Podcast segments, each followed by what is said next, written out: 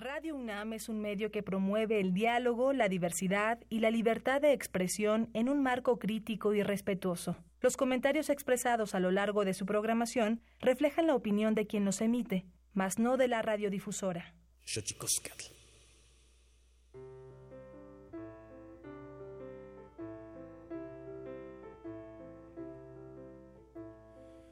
Cuando la vida llega de noche, cuando ya la cocina cerró, solo los niños duermen.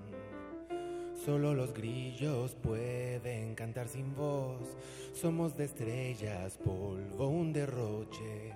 Somos lo mismo que éramos hoy.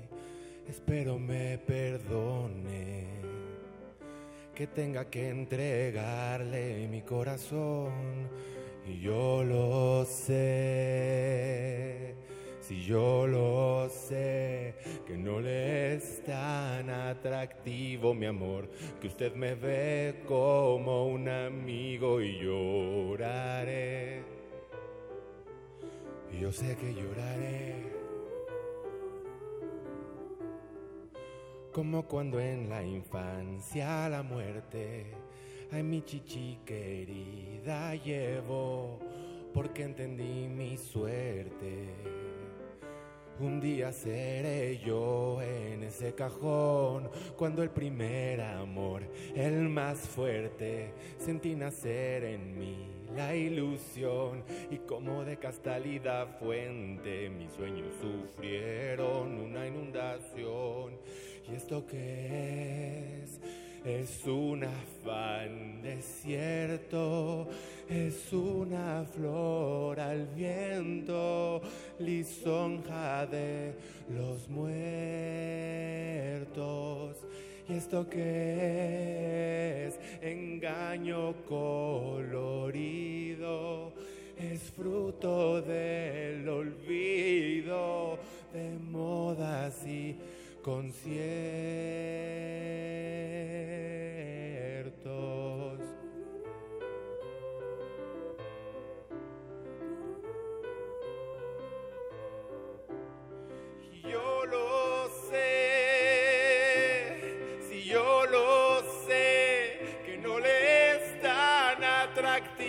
Amor, que usted me ve como un amigo y lloraré yo sé que lloraré como lloré ayer. Lloraré, yo sé que lloraré como lloré ayer.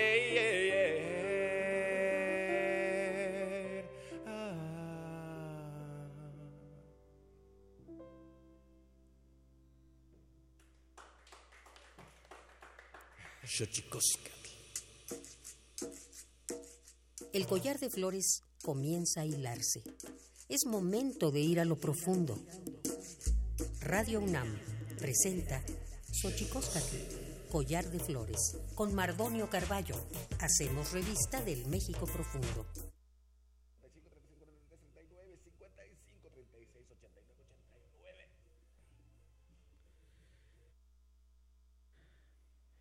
Ken itztoken tatamen guananame telpocame ichpocame totlachime toahuime niyolpaqui pampanin cantimitseli ampani huescate poslachtolito can xochicosca collar de flores pani hueyaltepe titocan mexco eh, guanna tlauel niyolpactoc pampa niahki ni quitato nopatlen nomihcatzitzintlen xantolo ilcuil quihtoan quihlian guannama Nani Yolpaki. ¿Cómo están, señoras, señores, niños, niñas, jóvenes, viejos, viejas, ancianos, ancianas, eh, niños, niñas? Yo muy feliz les traigo un saludo un poco tanático, un poco eh, mortuorio, porque vengo regresando de eh, la Huasteca Veracruzana, que nos tocó ir a visitar a nuestros muertos. Qué maravilla que podamos decir esta eh, eh, expresión que para cualquier otra cultura sería una cosa descabellada, pero bueno, nos toca ir a visitar a nuestros muertos cada año y de paso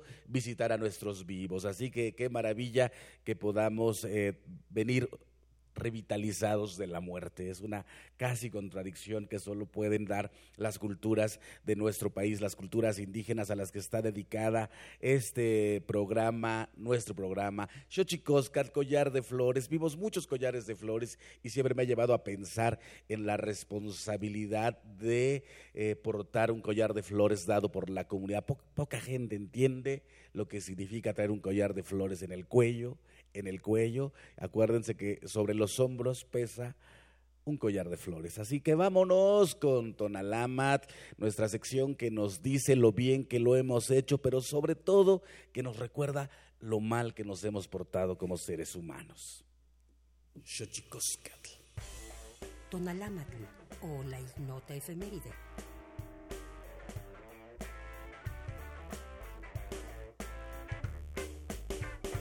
5 de noviembre de 2006. El tribunal iraquí declara a Saddam Hussein, expresidente de Irak, culpable de crímenes contra la humanidad por la ejecución de 143 residentes de Duhai. 6 de noviembre de 2015. Se emite la Recomendación General número 23 de la Comisión Nacional de Derechos Humanos sobre el matrimonio igualitario entre parejas del mismo sexo, para fomentar el derecho a la igualdad y no discriminación contra la población lésbico, gay, bisexual, transexual, transgénero, travesti e intersexual en México. 7 de noviembre de 1967. La ONU crea la Declaración sobre la Eliminación de la Discriminación contra la Mujer para garantizar la igualdad entre hombres y mujeres. 8 de noviembre de 1960. John F. Kennedy es elegido presidente de los Estados Unidos de América la integración racial y el respeto de los derechos civiles fueron algunos de sus compromisos.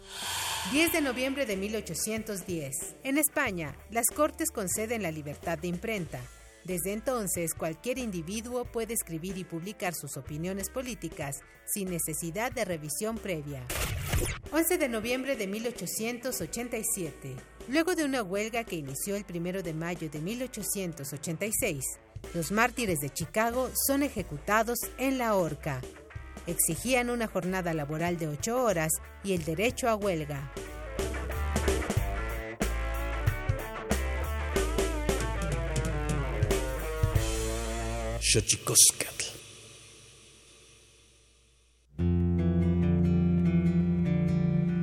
La Comisión Nacional de los Derechos Humanos presenta Sanili o La Conversa quien tiene más saliva, traga más pinole.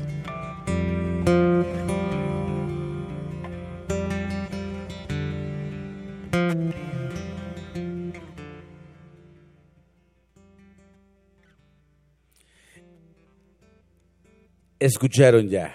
Tenemos al maestro Torreblanca en la voz, en el piano, acompañado de Adriana Rosas y David Pineda. Vamos a platicar con ellos en algún momento de esta transmisión, pero antes y para para que los diablitos de la tecnología no nos jueguen una mala pasada y teniendo en cuenta que ya la tenemos en la línea, entonces hablaremos primero con Alejandra Aguilar, responsable del EGIUP en Derechos Humanos y colaboradora del Programa Universitario de Derechos Humanos de la Facultad de Ciencias Políticas y Sociales de esta casa universitaria. Viva la autonomía de la UNAM. Eh, para hablarnos del primer coloquio universitario Discriminación, Sesgos Cognitivos y Derechos Humanos. Alejandra, ¿cómo estás? Alejandra, creo que te perdimos. Bueno, presentamos entonces a Pascual de Jesús González, que está, fíjense, lo que yo quise evitar, los diablillos de la tecnología que siempre andan ahí como duendecitos haciendo este, estas travesuras, nos la hicieron. Pero ahorita buscamos el contacto, renovamos el contacto con Alejandra Aguilar Belmay. Pero mientras, mi querido Torreblanca, ¿cómo estás?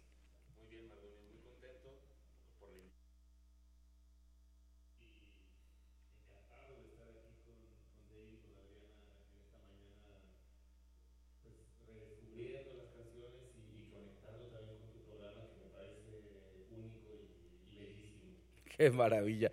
Bueno, tenemos invitados de lujo, también ya escuchamos sus voces y sus dotes al piano, las dotes al piano de David Pineda y Adriana Rosas. ¿Cómo están, chicos? Bien, muchas gracias, buenos días. Qué bueno. No, hombre, qué gusto. Siempre, esta es una casa. Como ven, tenemos varias sillas en la sala Julián Carrillo desocupadas. Esperemos que un día podamos llenarlas para hacer un programa en vivo totalmente. Y mira qué, qué maravilla que, que Torreblanca invite a otro par de amigos a degustar la conversa. Y bienvenidos. Y vamos a seguir ahorita tocando con ustedes, tocando, platicando con ustedes.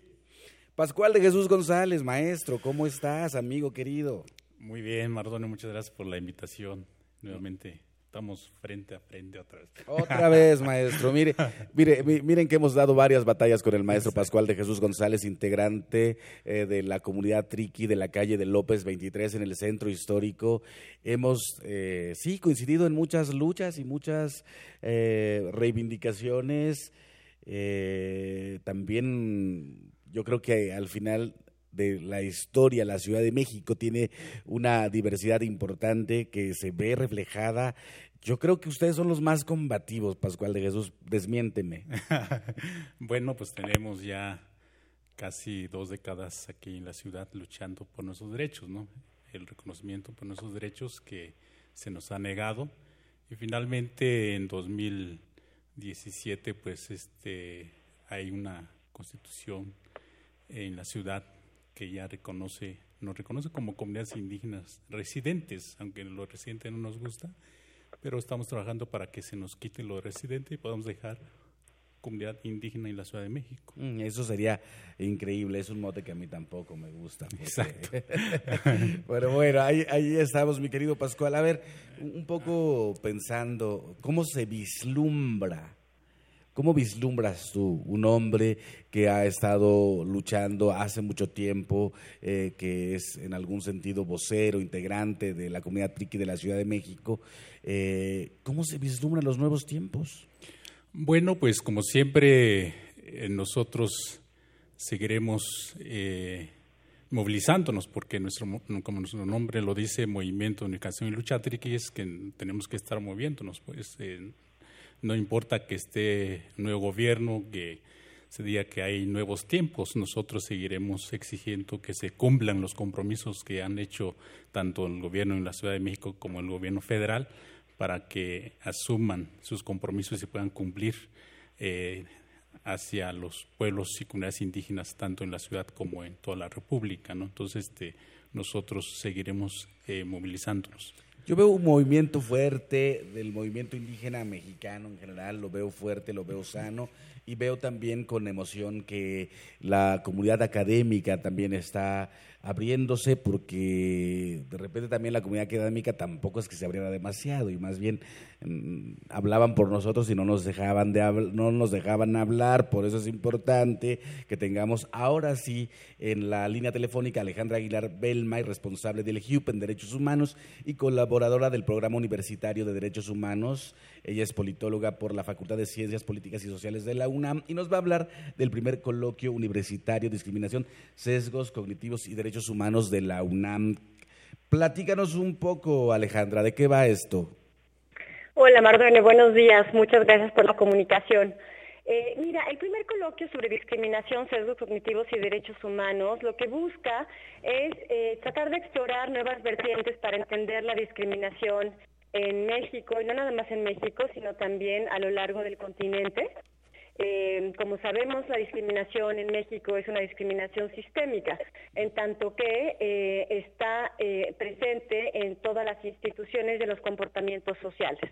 Entonces, los sesgos cognitivos es una aproximación desde la psicología, pero también desde otras disciplinas, que nos permiten entender que hay ciertos elementos que están insertos en el ámbito social, político, económico, cultural, pero también en el ámbito psicológico de las personas, en donde a veces de manera automática respondemos o no nos damos incluso cuenta de las decisiones o los comportamientos que tenemos y que pueden ser discriminatorios. Mm, fíjate, se me viene a la mente el pasa, el pásele, güerita, o qué va a llevar, güero. ¿no? E inmediatamente esa expresión te lleva a un comportamiento distinto, se asume tanto el que lo el que lo emite como el que lo escucha que esa eh, pequeña expresión puede lograr que el marchate se anime a comprar algo que quizá no llevaba en mente. Exacto, digo, puede ser una, una de las formas coloquiales en donde se pueda presentar esto, pero una de las preguntas que me llevó a mí como investigadora a tratar de explorar más desde la perspectiva de los sesgos cognitivos eh, tiene que ver con la violación a los derechos humanos. Y la violación a los derechos humanos en este país tiene cara eh, y tiene características muy específicas, ¿no? Eh, estamos haciendo un estudio que está relacionado con quiénes son los que son más propensos a la violación a derechos humanos y el perfil es muy claro. Tiene que ver con cuestiones de género, tiene que ver con cuestiones de edad, tiene que ver con condición socioeconómica y también con ascripción étnica. Entonces, eh, desde la perspectiva de eh, cómo tratar de avanzar hacia una sociedad en donde la violación de los derechos humanos no sea una experiencia sistemática, tenemos que pasar por entender qué es lo que está pasando eh, cuando volteamos la cara como sociedad hacia la violación a derechos humanos de ciertos grupos. las fosas masivas, por ejemplo, ¿no? O sea, donde hay cientos de cuerpos de personas migrantes o que en ocasiones no sabemos exactamente quiénes están ahí y donde hay una sociedad que eh, no necesariamente eh, resalta la urgencia de tratar de atender este tipo de cosas, nos dice que hay eh, ciertos elementos donde la sociedad decide no, no, no, querer voltear a ver lo que está sucediendo. Entonces, ese es uno de los elementos que a mí como investigadora me ha interesado, que ahorita también es un, es, es un elemento de reflexión y de discusión en diferentes ámbitos sociales, políticos y académicos, y que pensamos que tiene que estar presente también en el ámbito mexicano, en tanto que ha habido un esfuerzo importante por tratar de visibilizar la discriminación, de tratar de modificar leyes y normas este, en el ámbito constitucional, pero que aún así eh, sabemos que esa discriminación sistémica se percibe todos los días y es un techo que no permite igualar las oportunidades para todas las personas que viven en este país. Digo, eh, fíjate que yo decía eso en un viaje eh, que hice por Europa y me alegraba demasiado por la forma en que se había tratado la xenofobia, pero ahora con el resurgimiento en el mundo, ya no digamos eh, en México, ¿no? Que, es una cuestión estructural, y yo decía que efectivamente las condiciones humanas no se van por decreto.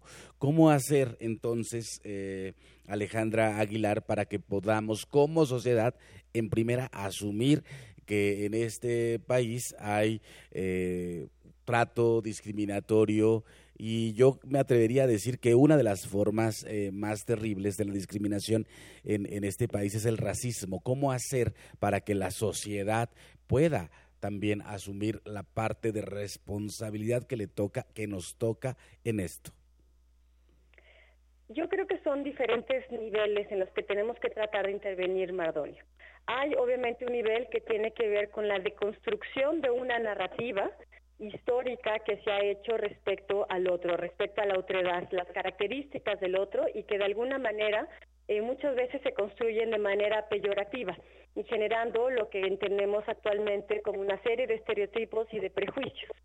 Y el problema de estos estereotipos y prejuicios, digamos, de esta, de esta visión del otro, es que eh, históricamente también fue construyendo instituciones instituciones que eh, de alguna manera han generado una desigualdad eh, y, una distancia también que no permite en muchas ocasiones el encuentro entre eh, personas, digamos, que puedan tener diferentes orígenes étnicos o diferentes orígenes nacionales. Entonces, yo creo que hay un trabajo muy importante de la deconstrucción de esa narrativa sobre el otro.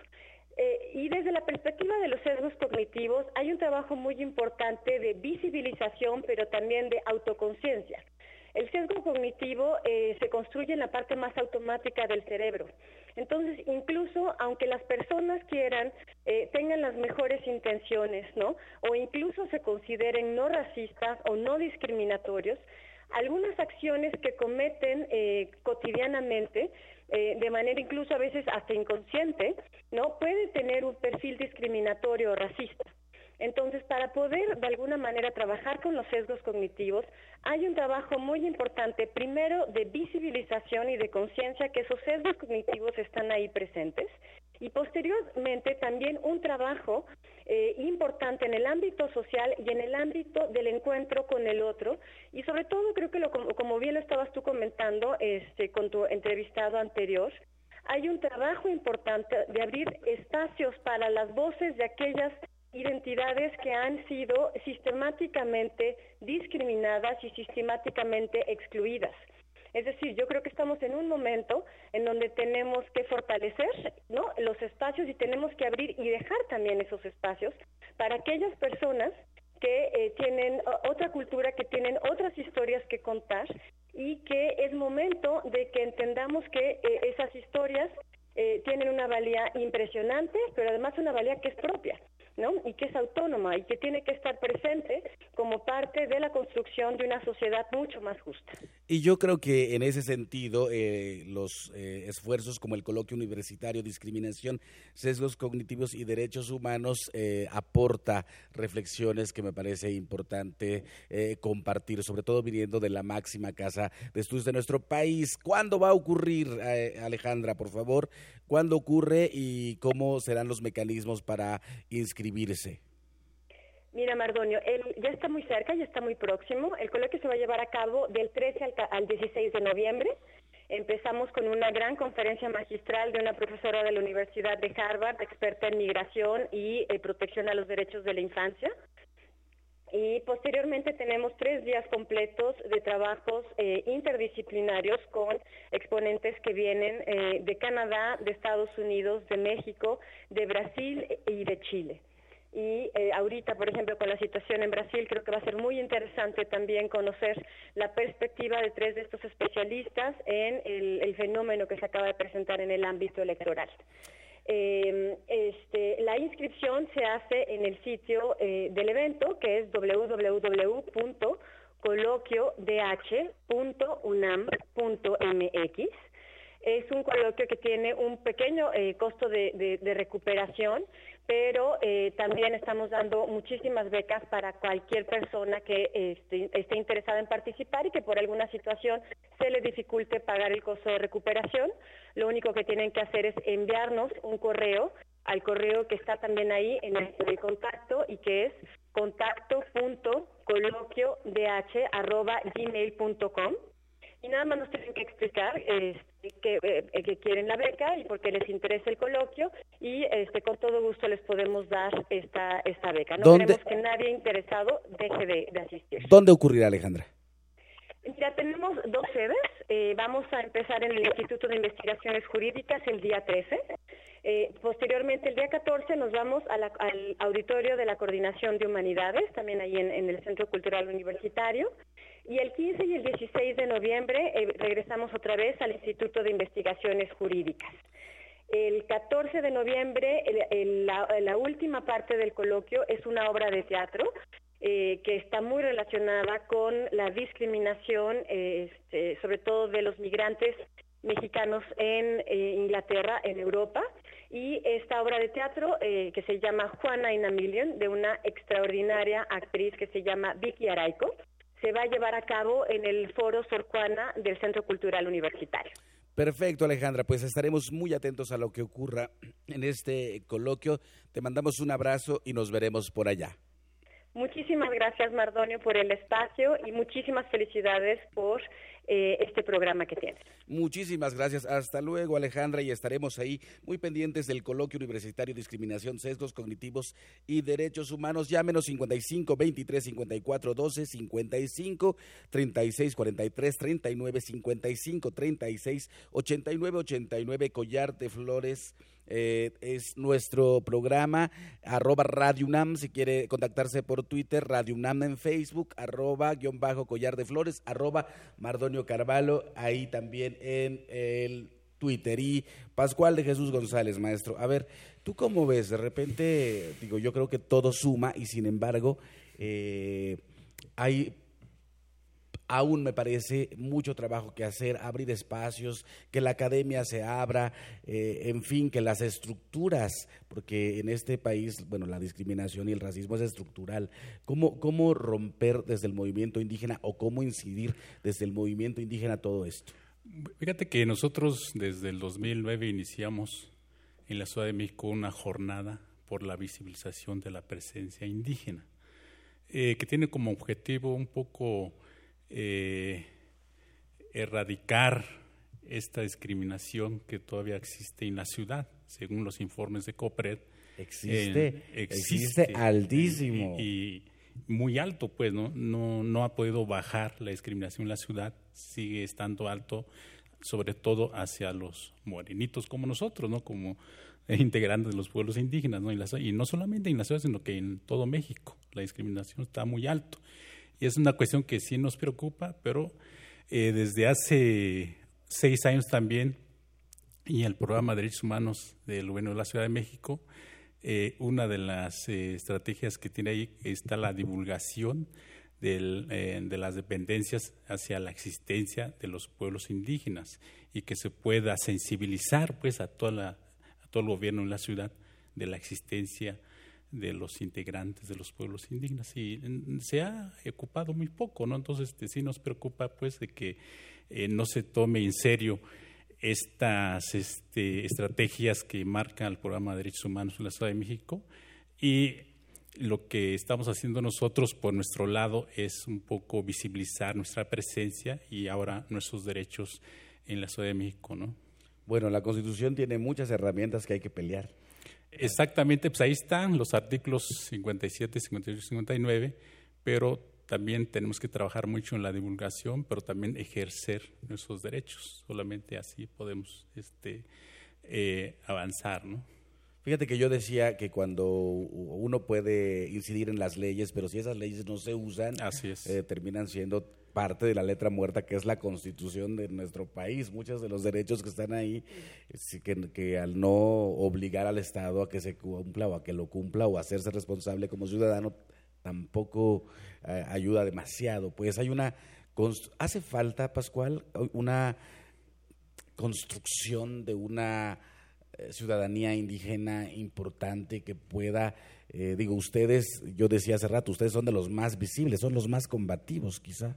Sí, estamos este, primero exigiendo que se pueda cumplir el artículo 59 con la creación del nuevo organismo que mandata el inciso M para que pudiéramos tener eh, todo el apoyo eh, hacia nuestros hermanos, pues, y, que la clase política de esa ciudad eh, pueda entender también que se debe atender los rezagos históricos que ya tenemos ¿no? en, en, los pueblos y barrios originarios y en las comunidades indígenas. Pues, ¿no? Entonces, este, sí exigimos al nuevo gobierno de la ciudad que pueda atender este mandato ¿no? de los tres artículos y que pueda crear los organismos que mandatan también estos artículos en la Ciudad de México y el presupuesto de forma proporcional. ¿no? Entonces, este, en la ciudad hay casi un millón de población indígena y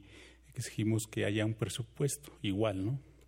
Pues estamos aquí en Xochicóscat, Collar de Flores. Viene la segunda parte para platicar con el maestro Torreblanca, que está acá con nosotros, que el otro día platicando con él dice que tiene raíces mayas allá por Yucatán, pero eso lo vamos a dejar para ahora que regresemos de Xochicosca, bueno, otra vez del corte a Xochicóscat, Collar de Flores.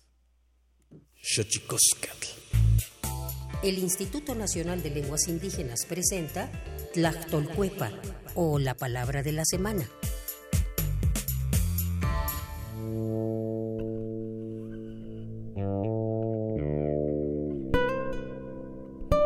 Siskina es una expresión mazateca que se utiliza para referirse a la acción de conmemorar un acontecimiento como una fiesta u otro acto de celebración. El término es un verbo que en español se puede traducir como festejar. Viene de la familia lingüística otomangue y pertenece a la variante lingüística mazateca del noreste. De acuerdo con el Catálogo de Lenguas Indígenas Nacionales, redactado en 2008, la lengua mazateca se habla en los estados de Oaxaca, Veracruz y Puebla. Tiene 16 variantes lingüísticas y cuenta con cerca de 350.000 hablantes mayores de 3 años.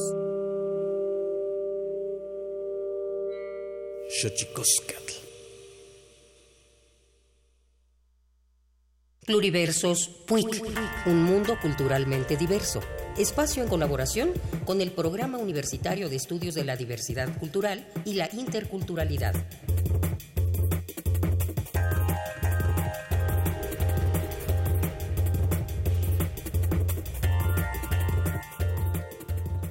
Charsesikimbo, kanses picuarerasji escachazon, kuranapin, hihuecapin escacha, masca ranji kuripinga, nanaicheri ningun, tata jurieta ningun, escacha hakahku pingas,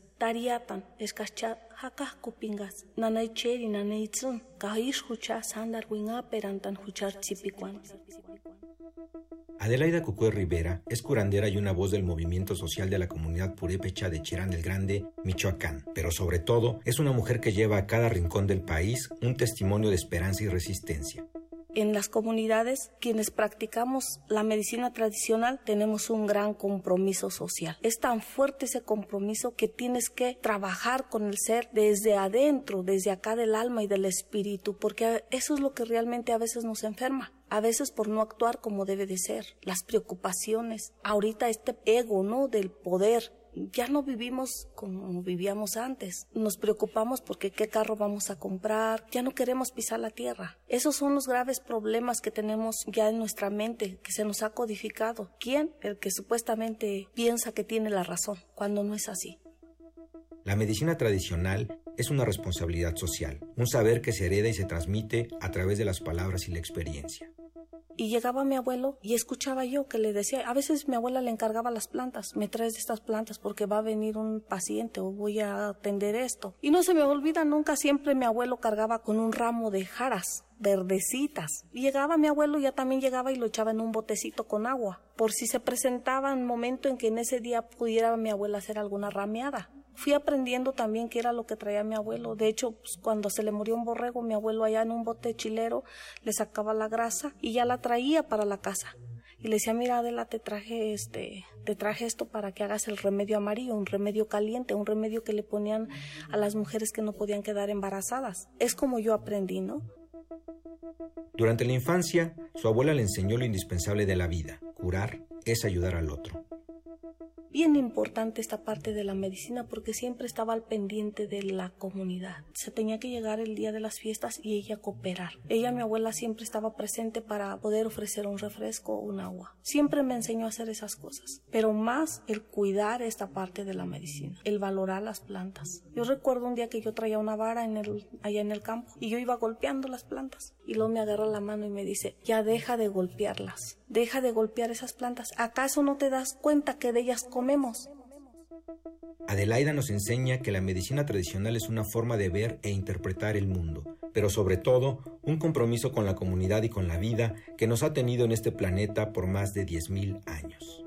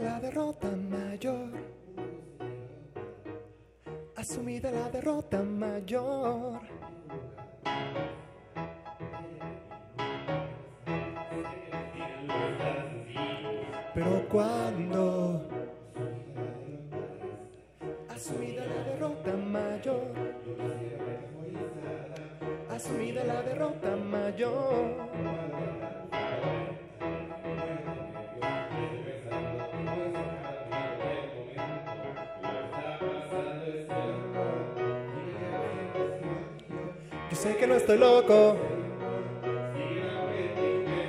A descubrir la primavera en el interior de tu habitación.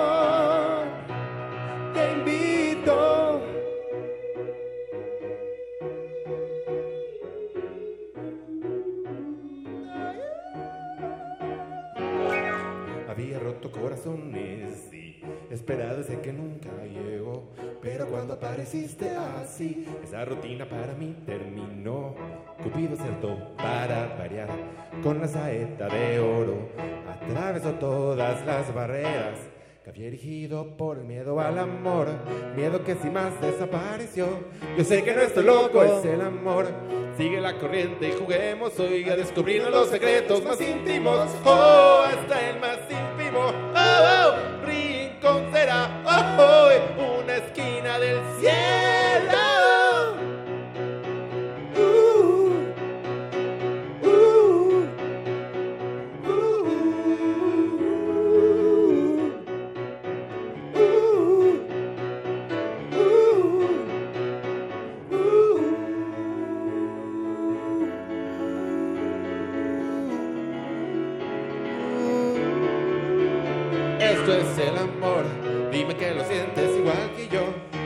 Estoy loco. Es el amor, sigue la corriente y juguemos hoy. Yo sé que no Esto loco. es el amor, dime que lo sientes igual que yo. Yo sé que no estoy loco. Es el amor, sigue la corriente y juguemos hoy. Ah, vámonos a Roma. Vámonos a O Roma. vamos a París. Vamos a París. Perdámonos en Tokio. Perdámonos en O Tokio. besémonos en Berlín. Vamos a Berlín. Ah, Río de Janeiro. Río de Janeiro. Londres o Madrid. Londres o Madrid. Vamos a Santiago. Vamos a Santiago. O quedémonos sin salir siempre aquí. Siempre aquí. Ah, ah.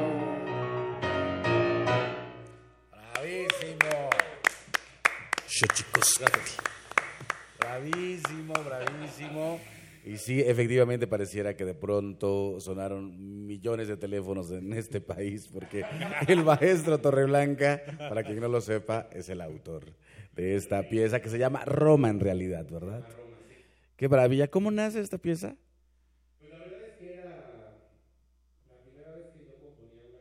de amor, entonces estaba muy dudoso de cómo hacer una canción de amor, porque de pronto siento que todas las canciones de amor mienten y que todas las canciones de amor dicen lo mismo.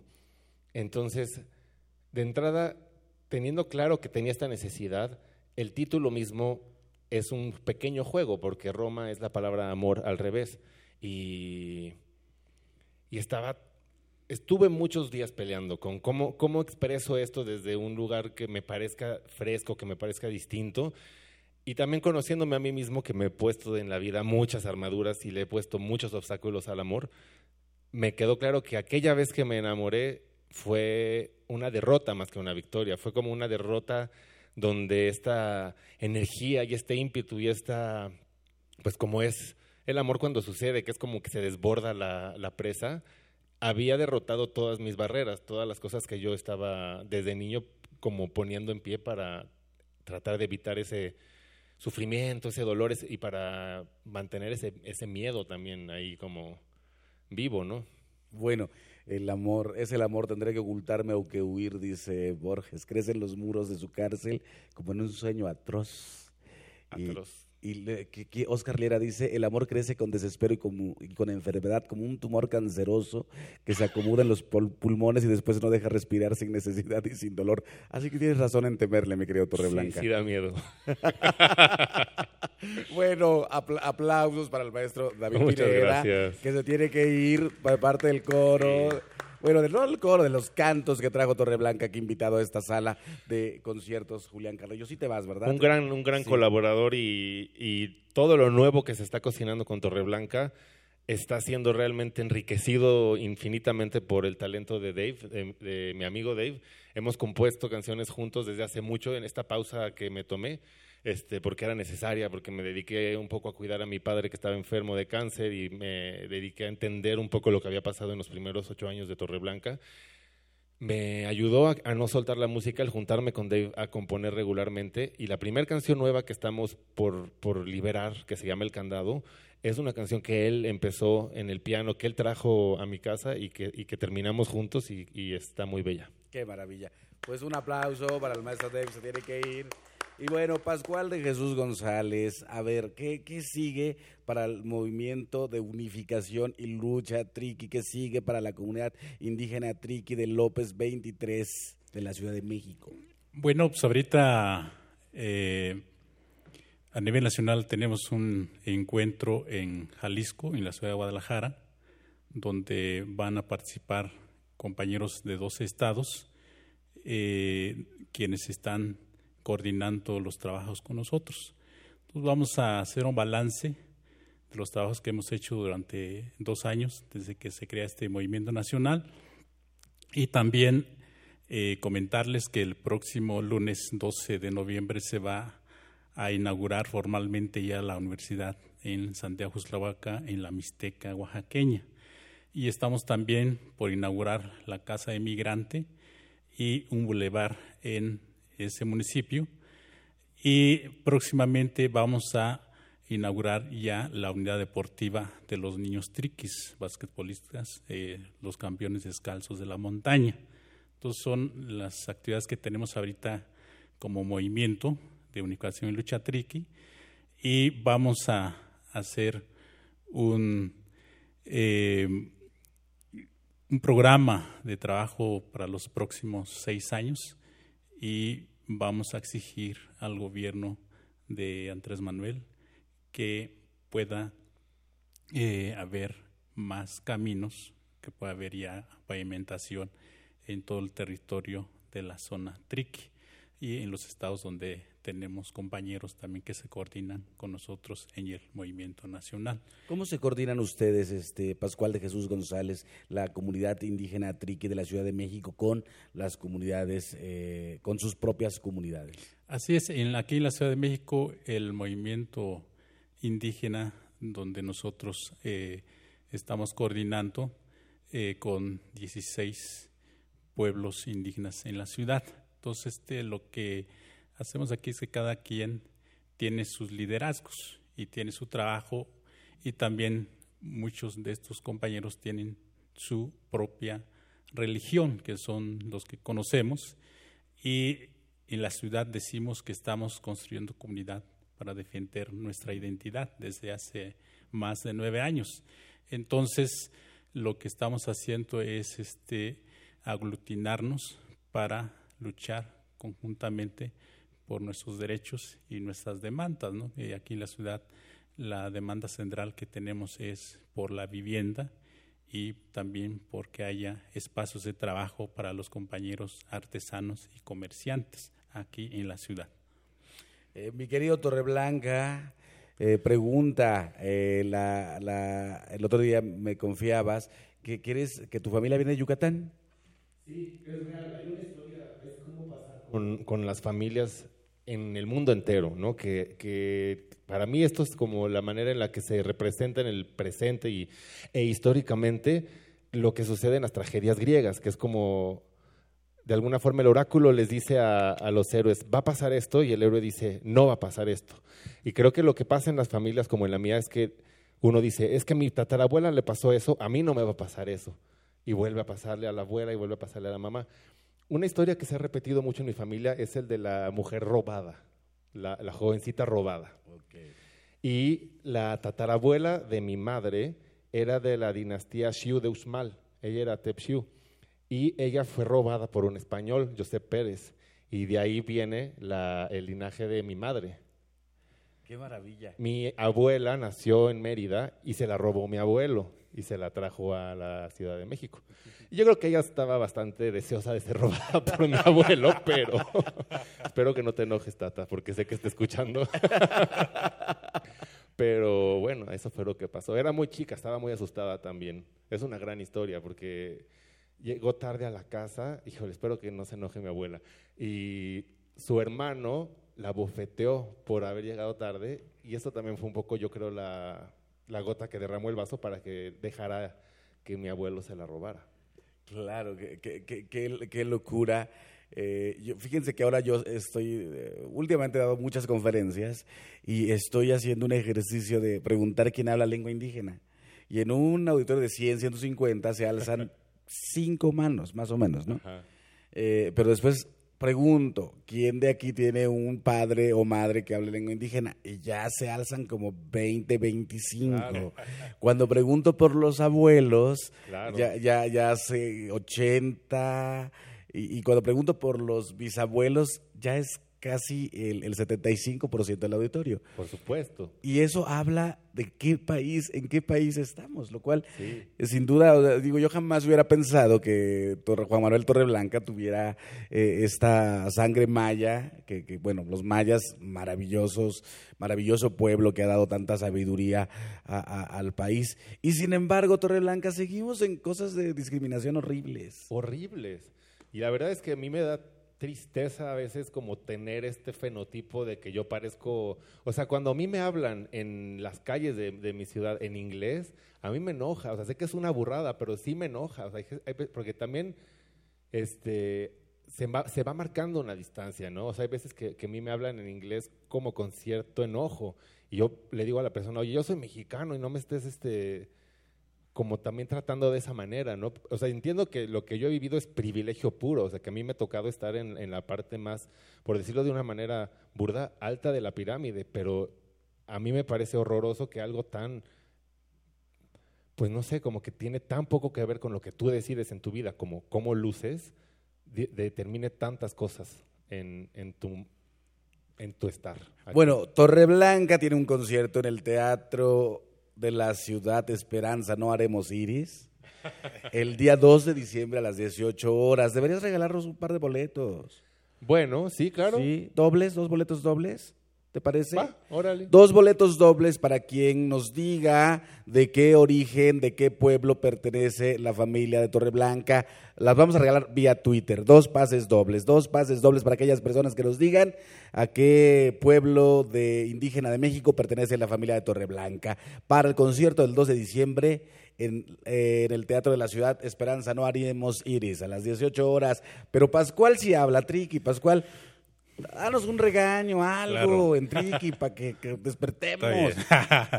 Bueno, eso un staguira da so si no radio una naira so kwa mesen na kun vini eso Mardonio Carballo vini nagua a Veracruz me dona ganen eso cuando na ni na no is toga. So ne hanen eso sa ne no sé da so si a mi ya no da ira so me are más o ne a no sé so a mi ni a vini Mardonio hanen eso ya ne cuando un ya no ira so na ni eso radio una naira so un ya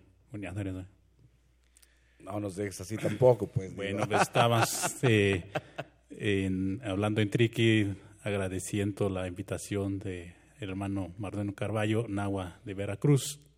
Y donde quiera que nos están escuchando, los hermanos Triquis, pues este, aquí estamos platicando un rato con Mardonio Carballo.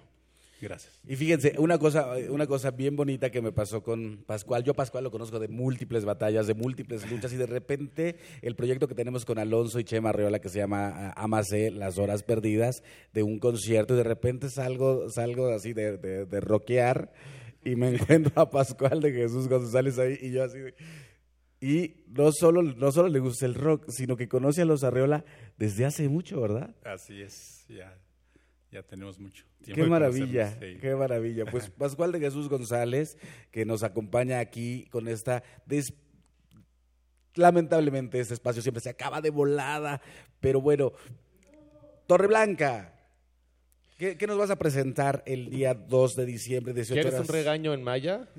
¿Quiere- qui- ¿Sabes Macachipec. Solo eso te diré porque no tenemos mucho tiempo. qué es? ¿No sabes? No. No, no lo puedo decir en Te lo español, juro. es muy grosero. No, no es tan grosero. Es cállate, perro.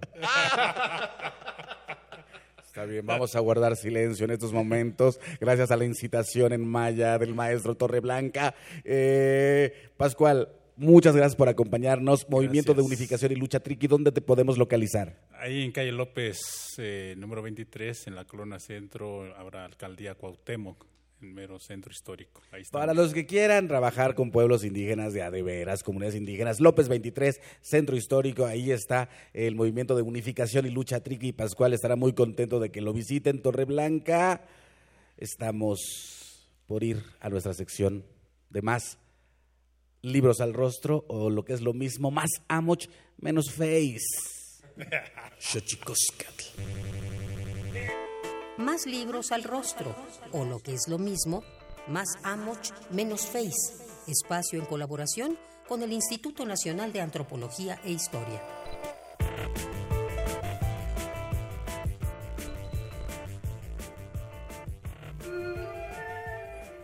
palanquetas, merengues y jamoncillos.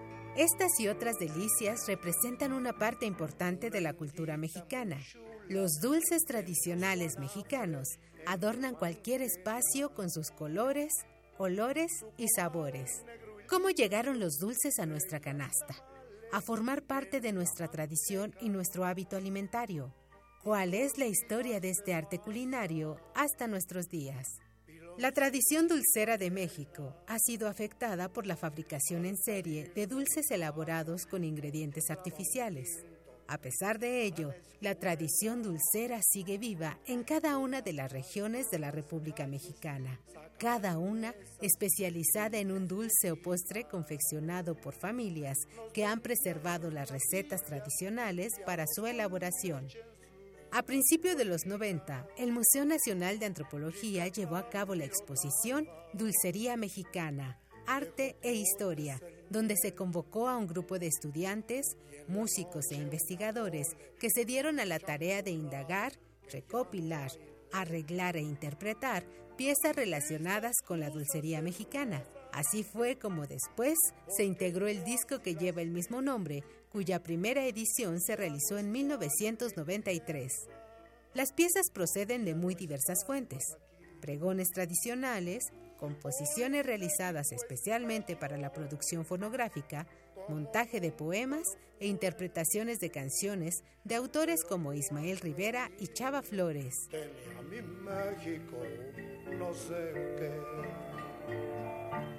Te invitamos a escuchar Dulcería Mexicana, Arte e Historia, de la colección Testimonio Musical de México. Encuéntralo en librerías Educal y tiendas y librerías del Instituto Nacional de Antropología e Historia.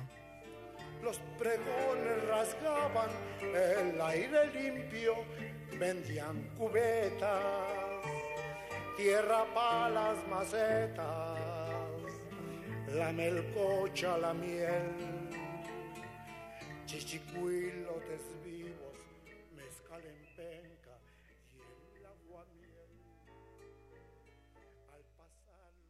Xochicoscatl.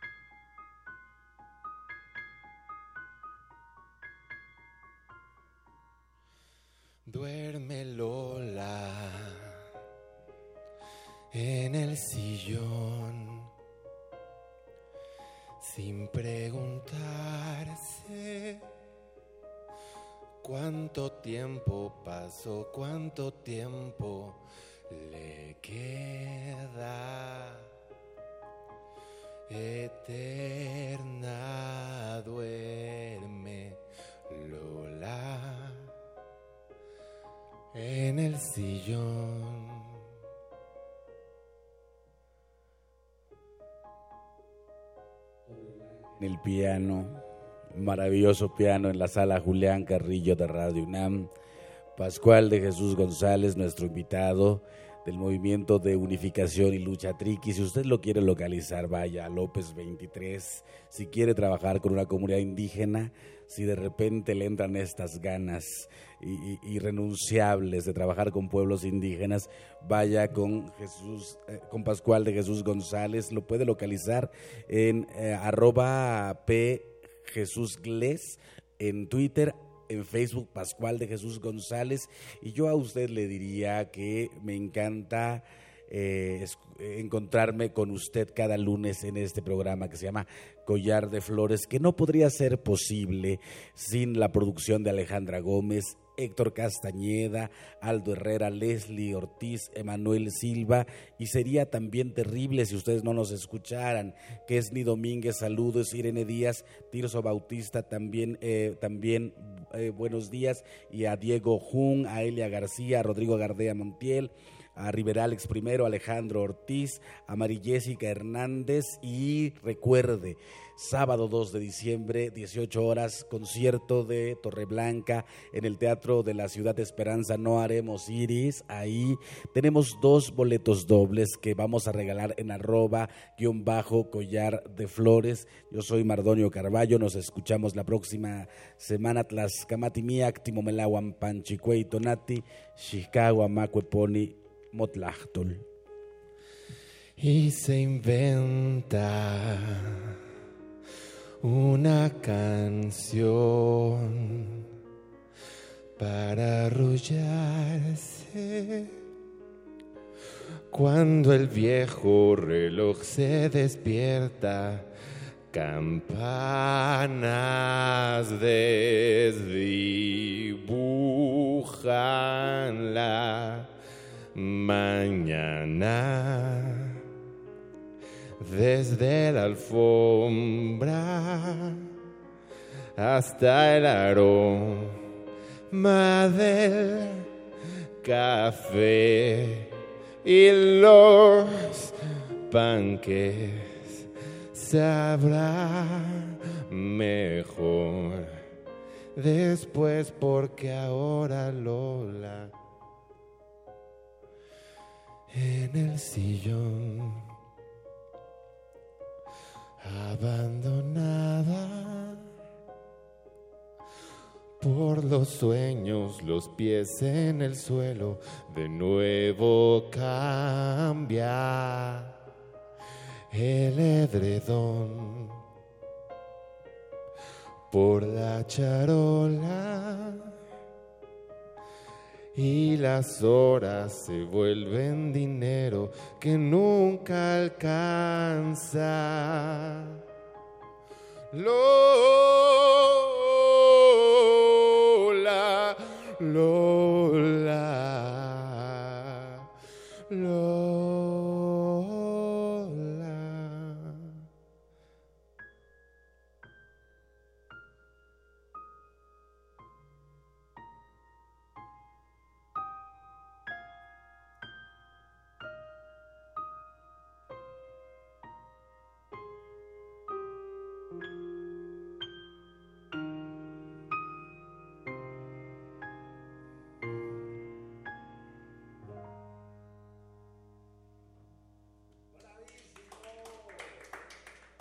Esto fue Xochicóscatl, Collar de Flores, con Mardonio Carballo. Hacemos revista del México Profundo. Una producción de Radio UNAM. Experiencia sonora.